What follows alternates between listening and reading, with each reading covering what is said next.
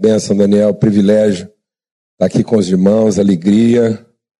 É uma honra, finalmente, a gente poder estar com vocês, conhecer a igreja, compartilhar é, com vocês algum dom e nos fortalecermos mutuamente através do exercício, da prática de uma fé mútua. Né? Essa é a saudação que Paulo faz lá da igreja aos romanos, e é uma coisa que sempre vem ao meu coração, né, estar com a família da fé, para poder é, repartir dons, aquilo que Deus colocou na vida de cada um, para abençoarmos uns aos outros e exercitarmos essa, esse caráter né, da, da, da fé, que é a mutualidade.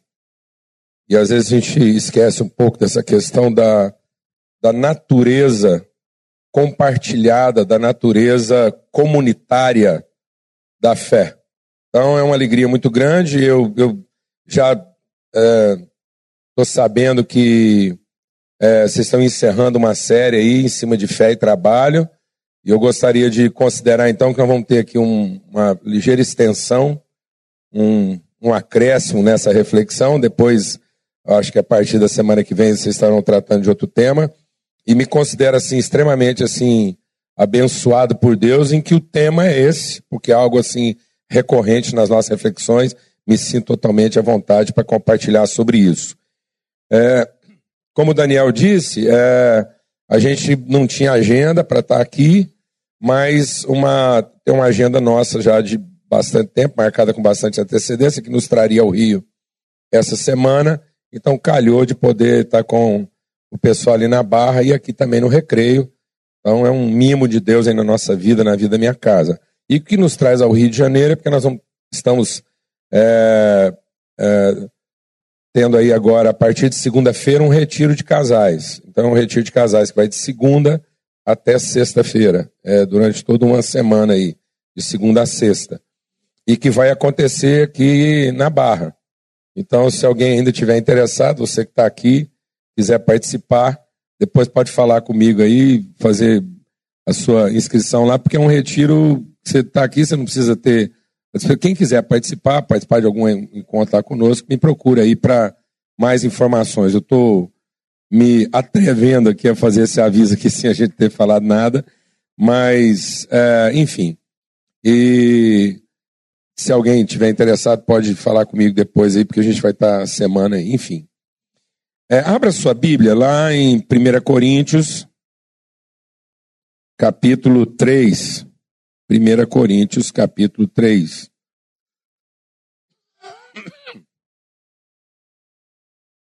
E diz assim, a partir do verso 18: Ninguém se engane a si mesmo.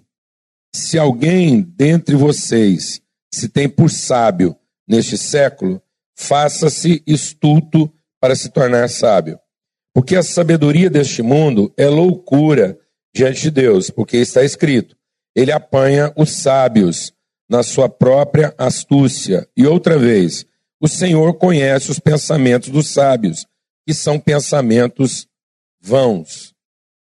Portanto, ninguém se glorie nos homens, porque tudo é de vocês. Tudo é vosso. Seja Paulo, seja Apolo, seja Cefas, seja o mundo, seja a vida, seja a morte, sejam as coisas presentes, as futuras, tudo é vosso. Vocês de Cristo e Cristo de Deus. Assim, pois, importa que os homens nos considerem como ministros de Cristo e despenseiros dos mistérios de Deus. Ora, além disso, o que se requer de quem tem essa responsabilidade? É que cada um seja encontrado fiel. O que se requer de quem tem essa responsabilidade é que cada um seja encontrado fiel. Eu creio que não, não, não existe forma melhor da gente entender a natureza e o propósito da fé do que tratar de fé e trabalho. E muitas vezes, por não entendermos que a natureza da fé é para o trabalho, e só é verdadeiramente trabalho aceitável diante de Deus aquilo que é movido de fé, de modo que tudo que não vem de fé é pecado. Né? Então, quando nós não entendemos essa relação de fé e trabalho, há uma, há uma grande chance, quase que total, da gente confundir fé com crença, com devoção. Então, hoje, o mundo está inundado de uma forte devoção. As pessoas estão se tornando cada dia mais devotas das suas crenças, associadas à figura de um divino. Então, muitas vezes, para nós, Deus não passa de um divino. Um divino todo-poderoso, todo ciente, todo presente. Então, Deus acumula todo o poder e nós, os seus devotos, temos que fazer alguma coisa para converter o poder do divino à nossa necessidade. Então Deus tem o poder e nós a carência. E tudo que a gente tem que fazer é acreditar que o divino emprestará o seu poder à satisfação das nossas carências. Isso gera em nós uma devoção. Então muitas vezes nós somos fervorosos na nossa devoção e achamos que isso é fé. Às vezes você encontra uma pessoa que ela é muito devota, muito fervorosa nas suas crenças e a gente diz, bom, isso é uma pessoa de fé. Não, ela é uma pessoa de muita devoção. Por quê? Porque ela tem uma paixão muito grande por aquilo que ela acredita, e essa paixão faz com que aquilo que ela acredita tenha sentido para ela, e a gente tem a tendência de achar que isso é fé. Fé não é a forma como nós reconhecemos Deus no seu poder. Fé é a consciência que se forma a partir de quando nós conhecemos a Deus na sua vontade. Vou falar devagar. Fé, fé não é a expectativa que nós temos de Deus no reconhecimento do seu poder. Então, fé não tem nada a ver com reconhecer Deus no seu poder. O diabo reconhece Deus no seu poder e não pode ser identificado como alguém de fé. O diabo é um devoto, é um devoto da divindade. Todo o problema do diabo foi a sua relação com o divino. Ele tinha expectativas do divino que não foram satisfeitas, isso fez dele diabo. Então o diabo é diabo por conta de um desapontamento numa relação com o divino. E nós podemos ficar muito próximos do demônio e temos uma cultura humana que é animal, terrena e demoníaca. A palavra de Deus diz que quando nós não entendemos a vocação de Deus na nossa vida, a cultura que se apropria de nós é uma cultura animal, sobrevivência, humana, porque ela é formada a partir de raciocínios, de lógica humana. E ela é demoníaca, porque parte dos mesmos interesses, das mesmas intenções e expectativas que fizeram de Lúcifer diabo. Então o diabo era um devoto, um devoto divino. Aliás, ele é o símbolo da devoção, do serviço ao divino. E do dia para a noite ele se tornou Lúcifer, porque ele teve uma relação equivocada com o poder de Deus. Em algum momento, o poder de Deus não atendeu mais às suas expectativas. Então, fé não é a forma como eu projeto minhas expectativas ao poder divino. Fé é a consciência que se forma a partir do conhecimento de Deus na sua vontade. Então, Deus não criou todas as coisas para ser reconhecido no seu poder. Deus criou todas as coisas para ser conhecido na sua vontade. E a vontade de Deus não era formar uma equipe de servos. A vontade de Deus, a vontade soberana e eterna de Deus, era formar uma família de filhos. Então, o que originou todas as coisas não foi o poder de Deus, foi a vontade do Pai. Então, essa é a parte de Deus que o mundo não conhecia. E nós, deixa Deus ministrar o seu coração. E nós não precisamos de Jesus Cristo para sermos devotos de Deus. Nós precisamos de Jesus Cristo para conhecer a Deus na sua identidade. Então, o que Cristo vem nos revelar não é Deus na sua divindade. O que Cristo vem nos revelar é Deus na sua paternidade. Ele vem nos revelar o de Deus o que ninguém sabia, que Deus é Pai. E que Ele quer ter conosco uma relação de família. Então a natureza da relação com Deus é familiar. Não é de serviço. E se nós não entendemos a nossa relação com Deus numa plataforma familiar, nós nunca vamos entender a natureza e propósito do trabalho. E nós vamos sempre achar que trabalho é uma mera prestação de serviço. Deixa o Espírito de Deus ministrar o seu coração aqui. Quem aqui tem filho? Ótimo. Quando você quer um carro limpo, você contrata um lavador de carro. E se o carro não ficar limpo conforme você contratou, você não paga até que o carro fique limpo e aí você paga pelo serviço. Mas quando você chama um filho seu para ajudar a lavar o carro, a última coisa que você está pensando é em ter o carro limpo. Porque você vai gastar mais tempo corrigindo o que seu filho faz do que aproveitando o serviço dele.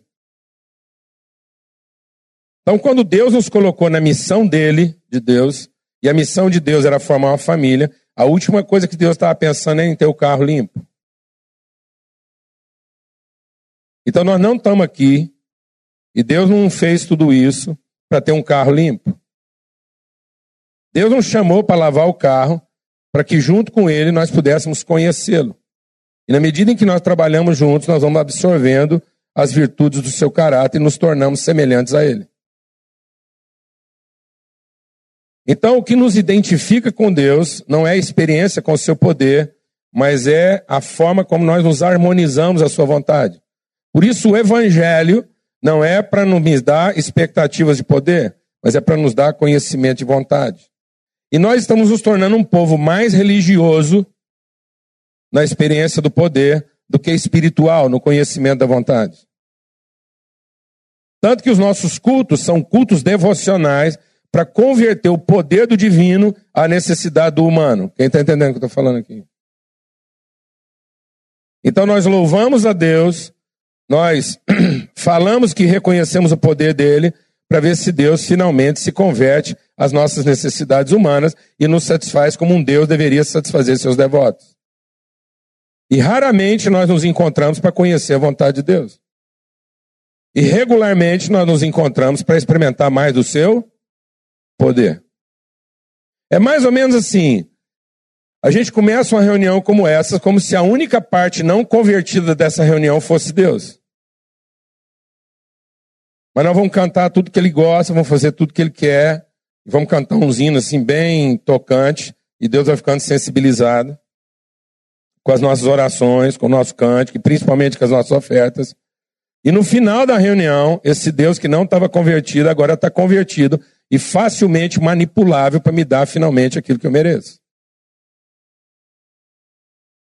Porque ele se converteu, ouvindo os cânticos, as orações e recebendo as ofertas. Quem está entendendo o que eu estou falando aqui, mano? Porque nós estamos desenvolvendo uma mentalidade religiosa que diz que Deus trata melhor quem se comporta bem e Deus trata pior quem se comporta mal. Isso é crença no divino. Não é conhecimento do Pai. Um Deus que trata melhor quem se comporta bem é um Deus que certamente se trata, tratará pior quem se comporta mal. E se Deus trata melhor quem comporta bem e trata pior quem comporta mal, não sobrou nada para nós, porque na maioria das vezes nós estamos nos comportando mal. Então não é de se admirar que o nosso país esteja vivendo a corrupção que está vivendo, já que o nosso próprio Deus aceita propina. Ele é movido à corrupção. Ele não aguenta uma boa oferta. Ele não resiste a uma boa reza. É um Deus que se converte facilmente a uma campanha bem feita. E está pronto para dar para a gente o que a gente acha que merece. Então, numa plataforma meritória, é natural que o país esteja mergulhado em corrupção. Por quê? Porque o evangelho que está sendo pregado é um evangelho de méritos e não de conhecimento. É um evangelho de direitos e não de justiça. Eu fiz, eu mereço e eu pertenço à elite que agiu de forma correta e agora eu tenho todo o direito de me locupretar daquilo que eu acho que mereço. Está me entendendo isso, não, amado? Então é mais ou menos assim. É como se quem tem o poder não tem a vontade, quem tem a vontade não tem o poder. E tudo que aquele que tem a vontade e não tem o poder tem que fazer é tudo aquilo que quem tem o poder e não tem a vontade quer. Porque se eu fizer tudo que aquele que tem o poder e não tem a vontade quer, ele acabará me dando tudo aquilo que quem tem a vontade e não tem o poder quer. Então eu só tenho que usar a minha vontade de poder para converter o poder que não tem vontade, só poder. E Jesus não nos ensinou a orar pedindo poder para Deus. Jesus nos ensinou a orar para que a vontade dele se faça na nossa vida. A vontade de um pai. E a vontade desse pai é que todos, todos os seus filhos sejam Cristo. A vontade do pai é que todos sejam Cristo. Por isso que tudo é nosso e nós somos de Cristo. A pessoa de Cristo, a identidade de Cristo, a natureza de Cristo, o Espírito de Cristo, porque toda a vontade de Deus, toda a vontade de Deus está revelada em que seus filhos sejam Cristo. Então Jesus veio para nos revelar qual é a vontade do Pai. Que a única forma do Pai ser visto é através de um filho Cristo. Por isso que quando Jesus se submete à vontade do Pai de ser o Cristo em favor dos seus irmãos, e ele foi ungido por Deus para ser aquele que iria dar a sua vida em favor dos seus irmãos. Então a fé de Jesus é que ele é o Cristo de Deus. E sendo o Cristo de Deus, ele fará um trabalho, ele fará todo o sacrifício necessário para que os seus irmãos que ainda não conhecem o seu Pai o conheçam através da pessoa que é Cristo, que não vive em favor de si mesmo, que não faz nada para o seu próprio benefício, mas que faz todas as coisas para dar materialidade à vontade do Pai. Então Jesus não é o meu Salvador, porque ele faz por mim o que eu gostaria que ele fizesse. Jesus não é meu Salvador pelo que ele faz por nós. Jesus é o nosso Salvador pelo que ele faz de nós. Então a obra da salvação de Cristo não está no que ele nos dá. A obra de salvação de Cristo está em quem ele nos transforma. Então a vontade de Deus não é um poder nos concedendo os nossos quês. O propósito de Deus é uma vontade nos transformando num quem? E um quem Cristo, como filho de Deus. Glória a Deus, amado. Então Cristo é o nosso Salvador porque ele é a imagem explícita de que todo homem e mulher devem ser como aqueles que estão perfeitamente harmonizados e submissos à vontade de Deus. De modo que Cristo é o nosso Salvador, porque ele nos mostra o caminho da salvação. Porque ele, o próprio Jesus, assumiu a cruz de ser Cristo. Ele foi lá e espontaneamente subiu à cruz de Cristo. Então, o próprio Jesus vai nos ensinando o caminho da salvação. E o caminho da salvação é nos submetermos à vontade do Pai. E a vontade do Pai é que todos os seus filhos vão à cruz de Cristo e sejam Cristo em favor de seus irmãos. De modo que você não é salvo buscando a salvação na cruz de Jesus. Você encontra o caminho da salvação buscando a cruz, como Jesus buscou a cruz. Por isso ele diz: quem quer ser meu discípulo, não venha para minha cruz, tome a sua. Glória a Deus, irmão. Glória a Deus, irmão. Então a nossa salvação não está no pé da cruz de Jesus. Amém? A nossa salvação está em subir na nossa. Glória a Deus. Porque ele mostrou o caminho da salvação. E o caminho da salvação é que Jesus obedeceu à vontade do Pai, buscando ser Cristo na cruz em favor de seus irmãos. E o caminho da nossa salvação é que agora nós vamos pelo mesmo caminho e vamos subir na cruz de Cristo para ser Cristo para os nossos irmãos. Aleluia. Essa é a vontade do Pai. Porque ele era único como filho de Deus, fazendo a sua vontade, e ele, ao assumir a cruz de Cristo em favor de seus irmãos, ele nos deu o seu Espírito, de modo que o mesmo Espírito que estava agora em Jesus, fazendo dele o Cristo, é o mesmo Espírito que agora está em nós, fazendo de nós o quê? Cristo em favor dos nossos irmãos. Aleluia, irmão? Glória a Deus. Então só é trabalho para Deus o que é Cristo. E só é fé para Deus o que é Cristo. Então a fé não é para alimentar a expectativa do que eu tenho para receber. A fé é a consciência do que eu tenho para oferecer. Posso ouvir um amém, mano? Então a palavra de Deus, deixa Deus iniciar o seu coração. A palavra de Deus não é para alimentar a expectativa do que eu tenho para receber. A palavra de Deus é para alimentar a convicção do que temos para oferecer. Então as promessas não são para alimentar a expectativa do que você pode ainda receber de Deus. Mas as promessas são para alimentar a certeza do que você tem para oferecer da parte do Pai. Então, as promessas de Deus, em tese, não são promessas do que Deus dará a nós. Mas as promessas de Deus são promessas do que Deus dará.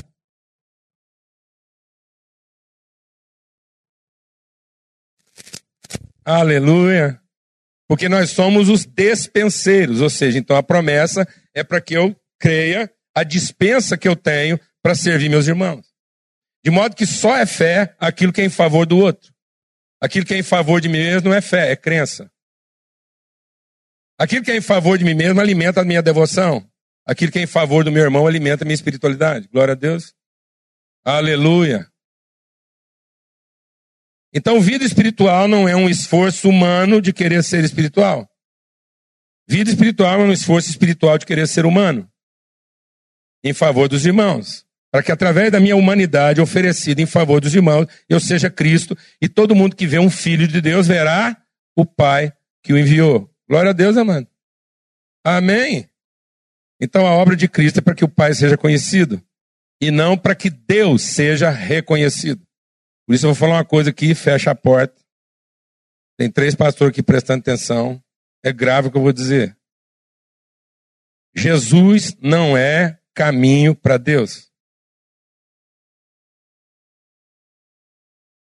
Porque nós não precisamos de um caminho para chegar a Deus. Que Deus é onipresente, não faz sentido ter caminho para um Deus que está em tudo quanto é lugar. Mas apesar de Deus estar em tudo quanto é lugar, o Pai não está. Então, em qualquer situação, eu posso reconhecer a divindade. Mas só na relação com Cristo eu posso conhecer a paternidade. Então, Cristo não é caminho para Deus, Cristo é caminho para a vontade do Pai. Glória a Deus, amados. Aleluia. Eu sou o caminho, a verdade e a vida. Ninguém vem ao Pai. Então Cristo nos mostrou o caminho para conhecimento da vontade do Pai. E ele nos mostrou que a verdade não está em servir a Deus, mas está em conhecer o Pai e fazer a sua vontade. E não há vida fora dessa verdade, não há vida fora desse caminho. Amém? Então a devoção nos torna um crente. A fé nos torna um justo. Por isso, a fé não é para fazer de você um crente devoto. A fé é para fazer de você um justo. Quem tem cachorro em casa aqui? Pode levantar a mão que não é vergonha, não. Pronto. Seguinte, eu vou te explicar através do seu cachorro o que é ser crente. Seu cachorro é crente. E quem é o Deus do seu cachorro? Os homens acham que são eles. As mulheres têm certeza que são elas. Porque cachorro é uma coisa que o homem gosta de ter para mulher tomar conta. Entendeu? É, o cachorro é dele, mas quem toma conta é a mulher. A divindade do cachorro é a mulher. O homem é o ídolo, mas o Deus de verdade é a mulher. Então, o que é um crente? É igual ao seu cachorro. Você quer entender o que é ser crente? É só você observar seu cachorro. De longe, ele vai percebendo a aproximação da divindade.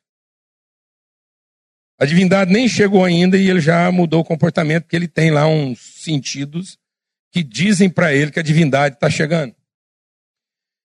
E quando a divindade chega e está em volta assim, ele percebe que a divindade está no raio de alcance dele, ele começa a querer chamar a atenção da divindade. E ele começa um rito religioso. Danças, toda uma coreografia litúrgica. Aí ele começa com danças, saltos, malabarismos religiosos para chamar a atenção da divindade. Porque é isso que a devoção faz. A devoção faz a gente pensar que é o esforço do devoto que produz a aproximação do divino. Como qualquer cachorro, porque a teoria é o quê? Animal, terrena e demoníaca. É o devoto que move o divino. Porque o devoto se apropria com direitos sobre o divino. E o cachorro passa a ter direitos sobre você e dá atenção. Aí ele começa com o rito lá, depois ele começa um processo intercessório. Tem uns cachorros mais tradicional, tem uns cachorros mais pentecostal e tem uns cachorros neopentecostal. O cachorro mais tradicional, ele é na base do au, au. Depois ele evoluiu para uma linha assim mais pentecostal e ele começa au, au, au, au, au, au, au, au, e ele é mais a, a linguagem dele é mais variada. Mas ele entra num nível de espiritualidade, assim, de religiosidade, que ele começa a falar com gemidos inexprimíveis, que é que só o Deus dele entende. Entendeu? É triste.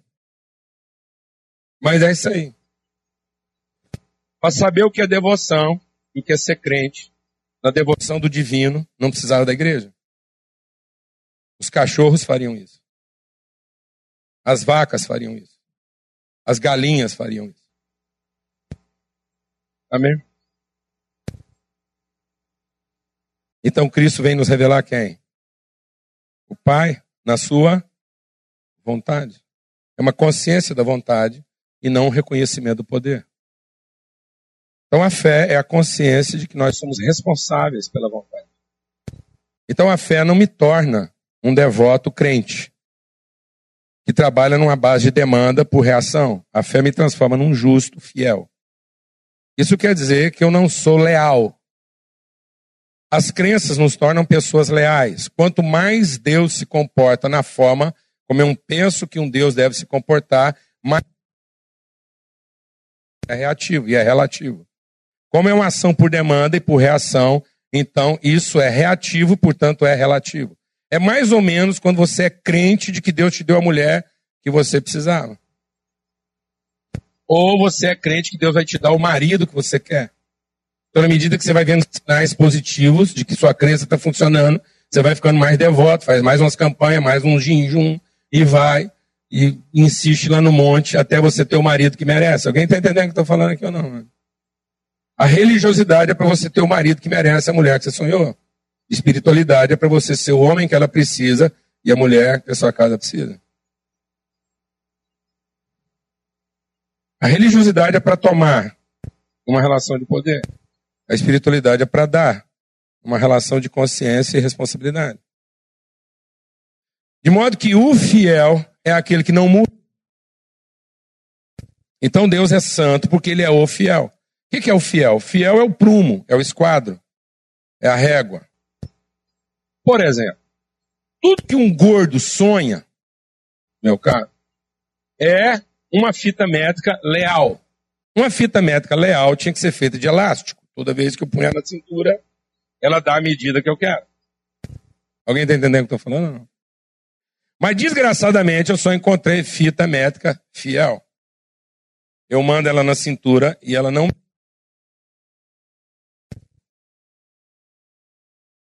Amém. E às vezes nós estamos sendo leais, achando que estamos sendo o quê? Fiéis. Na medida em que minhas expectativas vão sendo satisfeitas, ou eu percebo que elas podem ser satisfeitas, eu invisto mais na minha devoção. Então eu sou uma régua de elástico.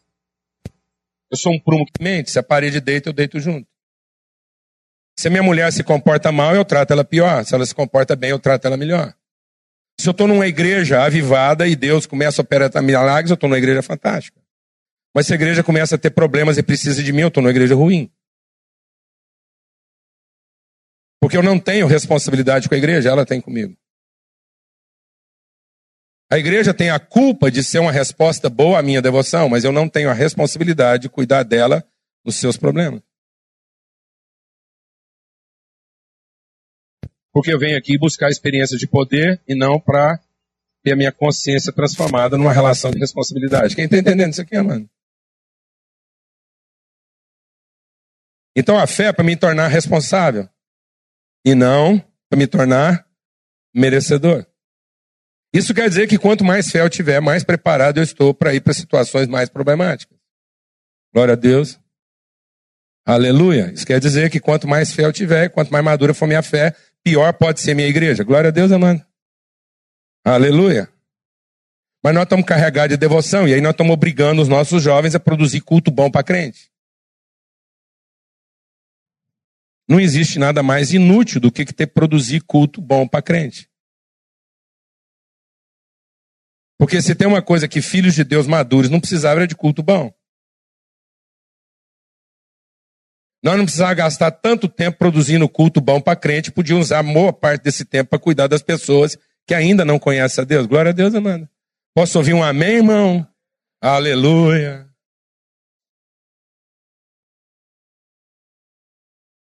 Porque nós estamos projetando para o ambiente da igreja o quê? Nossa devoção religiosa e não nossa espiritualidade responsável. E a fé não é para eu ser contemplado, a fé é para eu me tornar responsável. O que, que é responsável? É ser responsivo.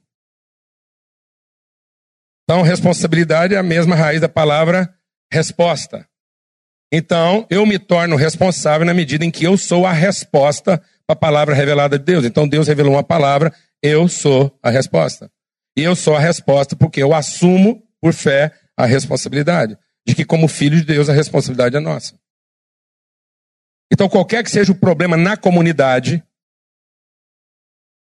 isso é minha responsabilidade. Responsabilidade de quem? Do justo. E quem é o justo? O cara de fé.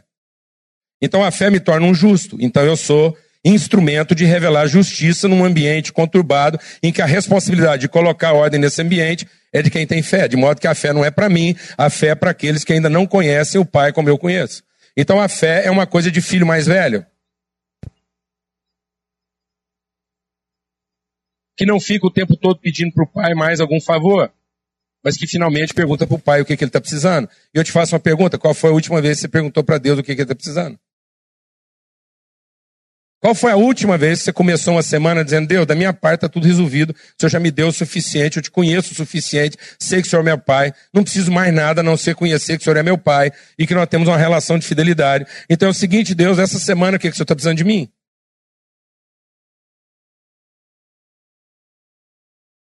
Qual foi a última vez que você fez isso? No entanto, nós preferimos nos comportar como quê? como filhos devotos. A palavra de Deus diz que enquanto nós somos imaturos, em nada nós somos diferentes do que? Dos escravos. Então, uma das características da nossa imaturidade é o quê?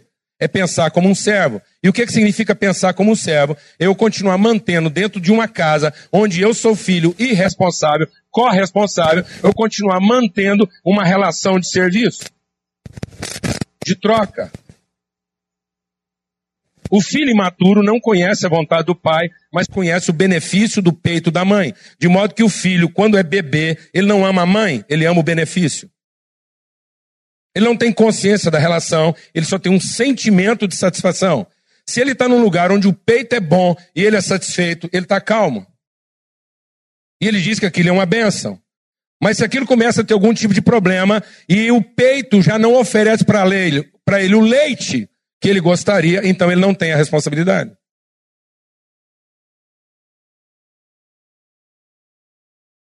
Amém, irmãos? Então a fé é para eu assumir a responsabilidade. Quer ver? Eu vou te fazer uma pergunta: como é que a igreja está ficando mais religiosa do que espiritual? Quando você vai na padaria para comprar pão, é por causa do padeiro. Seja honesto. Porque o padeiro não interessa. Então eu venho aqui, na minha devoção, para Deus me dar um bom emprego, para eu ganhar um bom dinheiro, para eu comprar pão na melhor padaria. Não me interessa o padeiro. Se você for num restaurante e for maltratado, mal atendido, o garçom te tratou mal, está nervoso, não te deu o que você queria, você não recebeu o que você pagou para receber, você volta. Por que não? Porque você não se sente responsável por ele, você tem direito sobre ele. E o que, que te levou a pensar que você tem direito sobre ele? Sua devoção. sua religiosidade. Sabe por que a gente não volta? Porque ele não é nosso irmão.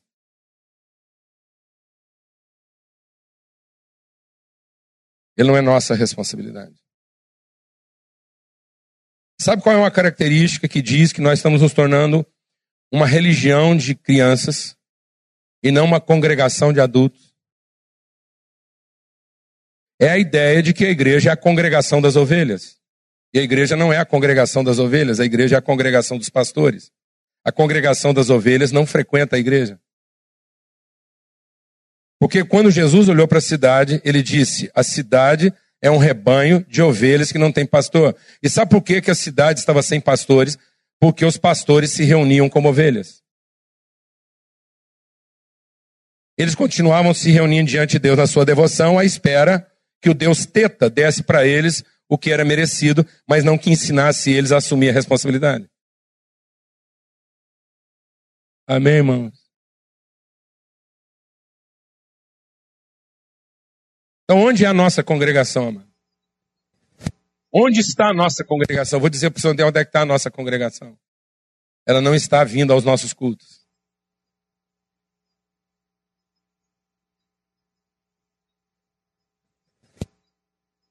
E nós insistimos em fazer culto para quê? Para as ovelhas, na medida em que nós remuneramos alguns poucos pastores para continuar cuidando das ovelhas. Nós não somos as ovelhas. Não. Nós somos os pastores. De quem são todas as prostitutas do recreio? Vou perguntar devagar, porque às vezes você não entendeu. De quem são todas as prostitutas do recreio? De quem são elas? De acordo com o texto nós lemos aqui. De quem são elas? São nossas. De quem são todas as famílias disfuncionais do recreio, mano? São nossas. De quem são todos os jovens com crise de identidade do recreio? São nós.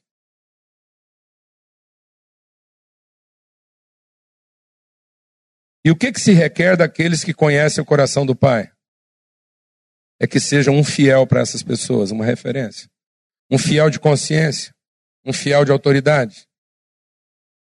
Um povo que, conhecendo a Deus, vai lá mostrar para eles que eles têm pai e eles são filhos. Mas a gente se recusa a fazer isso porque nós fomos tomados de um sentimento religioso. Por exemplo, a gente pega para uma prostituta para que ela se converter. Se a prostituta se converter ao nosso rito religioso, a gente chama ela de irmã. Então isso é religião, que nós estamos dizendo para ela que a partir do que ela fará, ela será. Quem está entendendo o que estou falando? E a Bíblia diz assim: ninguém confie na sua própria capacidade nem naquilo que o homem pode fazer. Por isso que fé não está fundamentada naquilo que eu vou fazer para merecer. A fé está fundamentada no conhecimento que eu já recebi e que me habilita a fazer bem o que eu tenho para fazer. Então a gente continua tratando a prostituta como prostituta, porque ela já está acostumada a lidar com gente que só trata ela a partir de uma determinada forma, a, a partir do momento que ela se comporta como foi combinado. Então, de negócio, ela já entende. O que, é que ela não entende, amado? De família. Então, talvez um dia seja diferente o dia que eu for lá conversar com a minha irmã, que está prostituta.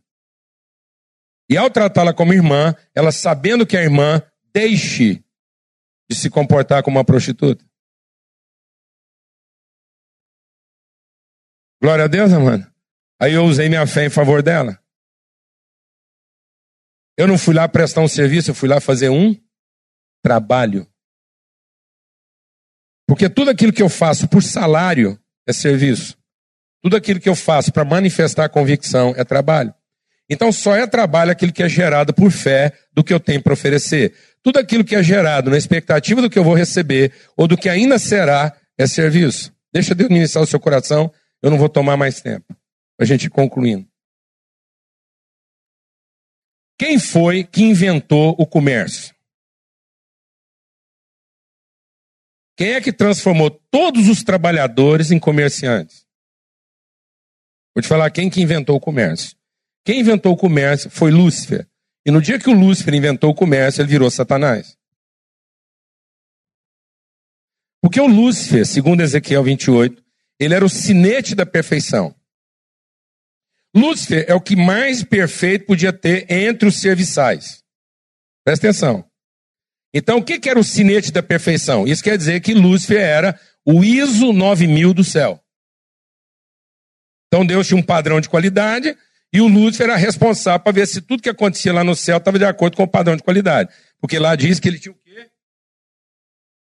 Sinete da perfeição. Sabe o que é o sinete da perfeição? É um carimbo de aceite. Então, sinete é um carimbo, uma chancela, um selo. Então, ele tinha um selo, a anjaiada passava lá com o serviço, ele dava uma conferida, examinava se está tudo dentro do padrão e batia o quê? O carimbo, aceite. Então, ele é o cara. Ele era o cara referente em termos de serviço. E ele foi Lúcifer, a Bíblia diz, até o dia em que se achou comércio no coração dele. Ele foi Lúcifer até o dia que ele entendeu que ele podia tirar algum benefício daquilo que ele fazia. Ele foi Lúcifer até o dia que ele colocou preço no seu serviço. Você entendeu isso, irmão?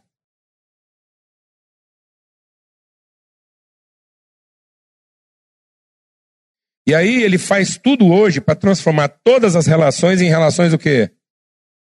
Comerciais e não de fé. Porque quando ele transforma nossas relações em relações comerciais, nós deixamos de ser trabalhadores, filhos de um Deus trabalhador. Se alguém não precisava trabalhar nessa vida, era Deus. Mas Deus, por amor da sua família, se transformou num trabalhador. E trabalha até hoje. Então, trabalho não tem nada a ver com poder. Trabalho tem a ver com vontade. Então, Deus trabalha porque ama. Só é trabalho aquilo que é expressão de amor pelo outro. E é serviço aquilo que é uma relação de interesse por si mesmo. Amém? E o diabo quer transformar todo trabalhador em quê? Em empregado. Para que você deixe de fazer para manifestar virtude e passe a fazer para oferir benefício. Por isso a palavra de Deus diz que quando Jesus entrou no templo, ele começou a expulsar os vendilhões do templo. E aí ele diz uma coisa que a gente tem a tendência de olhar do sentido objetivo, visível. Ele diz assim: Deus não permite que ninguém carregue mercadoria no templo. Lá em Marcos 11.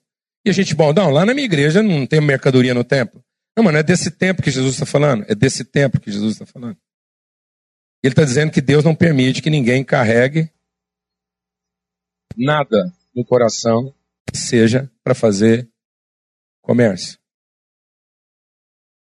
Nós não podemos carregar nada no coração que seja para troca. Nós não podemos fazer coisa alguma pensando naquilo que nós vamos receber. Jesus diz: Meu Pai me ama porque a vida está em mim. E a vida que está em mim, eu espontaneamente adoro. Então só é fé aquilo que é uma oferta espontânea. Para manifestação de virtudes de quem ama. E não para atender interesses de quem cobiça. Deixa Deus ministrar o seu coração aqui, amado. O contrário de amor não é raiva. O contrário de amor é gostar muito. Amém? O contrário de amor não é raiva. O contrário de amor é cobiça. É gostar tanto que eu estou disposto a fazer qualquer coisa para ter aquilo que eu gosto. Entendeu ou não? Entendeu?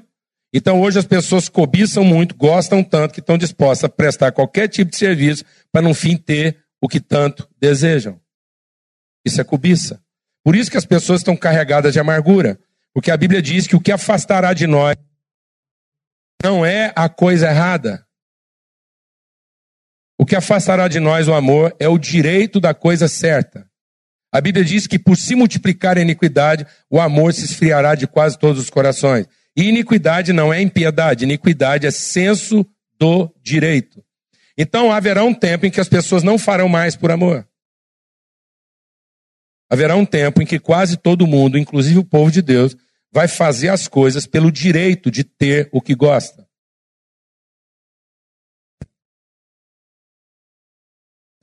Nesse dia o amor se esfriará de quase todos os corações. Porque a pior mentira que o diabo prega para você e para mim é que nós estamos aqui para fazer o bem, para ficar bom. Quem faz o bem para ficar bom já não está mais fazendo bem, porque está fazendo o bem por interesse, e o bem por interesse é o nosso pior mal. Porque o que transformou Lúcifer em Satanás não foi pensar em fazer uma coisa errada. O que transformou Lúcifer em Satanás foi pensar que ele podia tirar vantagem de uma coisa certa. Então o que nos afasta de Deus não é o errado. O que nos afasta de Deus é a ideia de que fazer o certo nos dará direito ao que a gente gosta. Então fazer a coisa certa por interesse é pior do que fazer a coisa errada. Por isso a palavra de Deus diz que os nossos supostos certos podem estar afastando a gente mais rápido de Deus do que os nossos evidentes errados. Vou explicar isso melhor. Dois homens entraram no templo, um todo errado e um todo certo. Quem saiu justificado? É mesmo, irmão? Estou chocado. Um pai tinha dois filhos, um fez tudo errado e o outro fez tudo certo. Quem conheceu verdadeiramente o pai? Então, nosso suposto certo pode estar nos afastando mais rapidamente de Deus do que os nossos evidentes errados. E aí nós temos a tendência de tratarmos com crueldade quem está no seu evidente errado a partir do nosso suposto certo. E a partir do nosso suposto certo, nós queremos usar a devoção para ter do nosso lado as pessoas que são do nosso interesse e direito. E com isso a gente deixou de ser um trabalhador e passou a ser um empregado que tem direitos sobre aquilo que faz e não fazer mais por amor, fazemos por direito. Então o trabalho, amados, é para nos gerar uma consciência. A consciência de quem nós somos e que nós temos para oferecer. Se naquilo que eu trabalho eu não estou materializando a consciência que eu tenho do que Deus já me deu, isso não é trabalho, isso é serviço. E o serviço vai aumentar minha noção de direito. E a noção de direito vai aumentar meu senso de poder. Então o trabalho é para gerar uma consciência que me dê autoridade naquilo que eu faço. E não para aumentar o meu poder sobre aquilo que eu quero. Amém? Eu estou em meio de pressa. Então, trabalho é uma medida consciente do que eu tenho para oferecer. Que me dá autoridade oferecendo. E não que me dá poder de tomar o que eu desejo. Por isso que quando Jesus veio ao mundo, ele tinha menos poder do que os demônios. Hebreus 2. Porque Jesus não cumpriu o propósito dele, tendo poder sobre os seus adversários, mas tendo a autoridade. Da onde vinha a autoridade de Jesus? Da sua harmonia com a vontade do Pai. E qual era a vontade do Pai? Que ele desse a vida pelos seus irmãos e não que ele tivesse poder sobre os seus inimigos. Glória a Deus, amados. E infelizmente hoje a igreja está achando que vai resolver o que ela tem para fazer com mais manifestação de poder e não com compromisso com a vontade, que é amar o seu irmão e dar a vida por ele. Então nós estamos tentando evangelizar a prostituta com o poder da nossa religiosidade e não com a autoridade da nossa espiritualidade. Porque nós estamos pensando em convertê-la para que ela se torne adequada ao nosso ambiente religioso e não em ter uma relação com ela para que ela entenda de uma vez por todas que ela tem uma família. Tudo é nosso. De quem são todos os maridos problemáticos do Brasil, amado? São nós. De quem são todas as mulheres difíceis desse país, amado? São nós. Aleluia, irmã. Glória a Deus. E a nossa fé é para oferecer a essas pessoas uma referência de onde é que fica o caminho de casa. De quem são todos os filhos problemáticos desse país, amado? São nós. Então a fé não é para me dar a família que eu sonhei. A fé é para eu ser para essa família a pessoa que eu preciso. Como filho de Deus. Glória a Deus. Não é o meu poder de tomar, é a minha autoridade de dar. Palavra de oração. Para que a gente entendesse que a fé nos transforma em trabalhadores. Esse é o princípio da nossa fé reformada. Somos salvos pela graça, mediante a fé, para boas obras. Deus nos abençoou para que uma bênção já concedida por Deus transformasse o meu entendimento, para que aquilo que eu trabalho e realizo seja materialidade da consciência do que já nos foi dado. Mas o diabo inverteu o nosso pensamento. E o diabo disse assim: no dia que você fizer, então você será. Ele gerou em nós uma crise de identidade de trabalhador, porque ele diz o seguinte: baseado no que você fizer, você será, você terá aquilo que você ainda não é.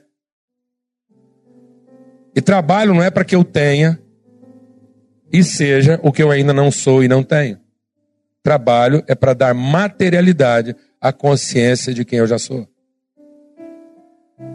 Trabalho é uma forma de ofertar e não de tomar. Trabalho é uma forma de sacrificar e não de adquirir. Porque fé é para que eu tenha o que oferecer. E não para que eu alimente a expectativa do que eu ainda vou ser ou do que eu vou receber. Amém? Sem fé não é trabalho. É mera prestação corrupta de serviço. É teologia meritória. E teologia meritória é satânica porque quer nos tornar meninos. Não quer que a gente amadureça como verdadeiramente filhos de Deus. Eu quero orar para que daqui por diante, quando você sair de casa, você esteja pensando em encontrar o padeiro e não só em comprar pão. Que a gente abra mão de ter o direito de ao melhor pão para ter acesso ao coração do padeiro.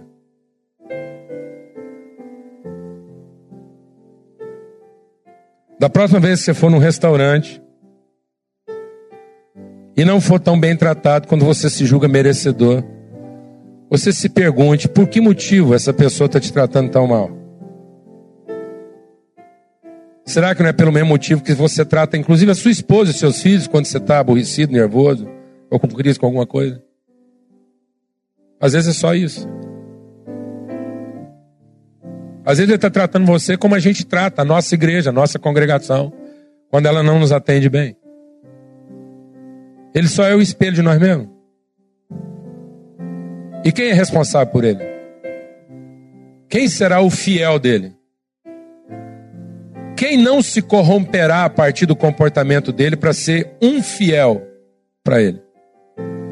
Quando você não volta naquele lugar, você está sendo leal. Mas quando você volta por amor daquela pessoa, você está sendo um fiel. Isso não é uma utopia. Isso é evangelho. Evangelho da cruz. Evangelho de quem quer conhecer seus irmãos e apresentar o Pai para eles. Amém. Quem é o pai do padeiro? Quem é o pai da menina do caixa do supermercado? Quem é o pai dela? Quem conhece o pai dela? Quem sabe quem é o pai dela? Ela sabe? Não, eu sei quem é o pai dela. E eu tenho a responsabilidade de tirá-la da sua orfandade. A minha mulher difícil, a responsabilidade de quem? É do pastor da igreja? A gente, como pastor, vive recebendo as pessoas difíceis da família dos outros. Os caras chegam lá e falam assim: Pastor, estou com um problema com a minha mulher. E ele acha que a minha oração vai mudar a mulher dele. Ele fala, Deus. Ele fala, Pastor, não dá para o senhor usar assim essa. Esse, essa condição privilegiada que o senhor tem com Deus. Já que o senhor é pastor, Deus deve te ouvir melhor. E o senhor fazer uma reza aí para ver se a hora que eu voltar lá para casa minha mulher está bem me tratando como eu mereço. Eu falei, meu irmão, eu vou te falar uma coisa. Se alguém pode transformar a vida da sua mulher, é você e a sua oração. Faz aí a sua oração e eu falo amém. Mas não vem aqui para me orar por ela. Eu posso orar com você, mas não oro por ela. Aleluia, irmão. Aleluia. Eu posso ajudar você a assumir sua responsabilidade, mas não vou assumir a responsabilidade por você. Eu posso ensinar você a ser pastor, mas não vou ficar aqui te tratando como ovelha. Glória a Deus, irmão. Aleluia. Fala com Deus aí agora. Pai, muito obrigado por esse tempo aqui. E obrigado porque o Senhor nos fez responsáveis para trabalhar. Levanta trabalhadores. A tua palavra diz que os campos estão prontos mas faltam trabalhadores. E faltam trabalhadores porque o mundo está cheio de empregados. O mundo está cheio de empregados. Essa doutrina demoníaca fez de quase todos nós empregados que só fazem alguma coisa e fazem o mínimo das suas obrigações à espera de reconhecimento, de salário e de benefício. Livra-nos, ó Pai, de atuar no mínimo da nossa obrigação e ensina-nos a oferecer mais do que está sendo esperado que a gente ofereça. Ensina-nos a surpreender pelo excesso e não pela falta. Em nome de Cristo Jesus. Em nome de Cristo Jesus. Liberta a nós, o teu povo, de pensarmos como empregados e ajuda-nos a pensar como filhos que assumem a responsabilidade, porque tudo é nosso e nós somos de Cristo. Queremos ter mente de Cristo, coração de Cristo e espírito de Cristo. Levanta aqui nessa manhã trabalhadores, para que usem a sua fé para manifestar a justiça, abrindo mão dos seus direitos. No nome de Cristo Jesus, o Senhor, o Pai. Amém. Graças a Deus.